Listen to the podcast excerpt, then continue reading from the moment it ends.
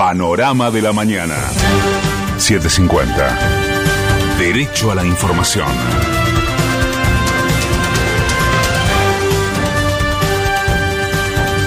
La hora 6, un minuto, humedad 79%, temperatura 21 grados, una décima.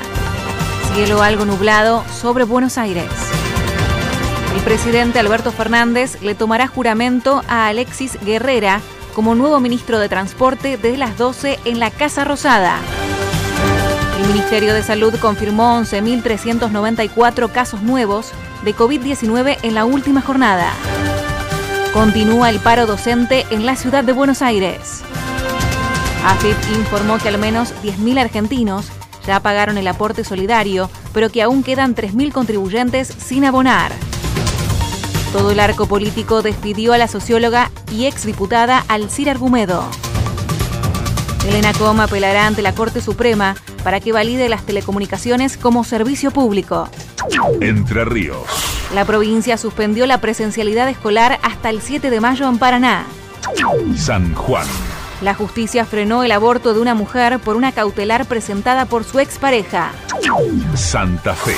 La provincia suspendió las clases presenciales por siete días en Rosario y San Lorenzo. Jujuy. El gobierno provincial vacunará contra el COVID-19 a 10.000 personas. Mendoza. La provincia mantendrá las clases presenciales. Patria Grande. Las organizaciones sociales denunciaron acciones de represión en Colombia. La Comisión Parlamentaria de Brasil citó al ministro de Justicia Anderson Torres por cuestionar la instancia legislativa. De afuera.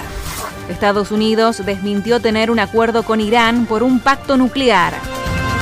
Italia evalúa vacunar contra el coronavirus en las escuelas. Pelota. Rosario Central le ganó a Newell's 3 a 0 con goles de Rubén Ferreira y Martínez Dupuy. Sarmiento recibe a Gimnasia desde las 15:45 por la duodécima fecha de la Copa de la Liga Profesional.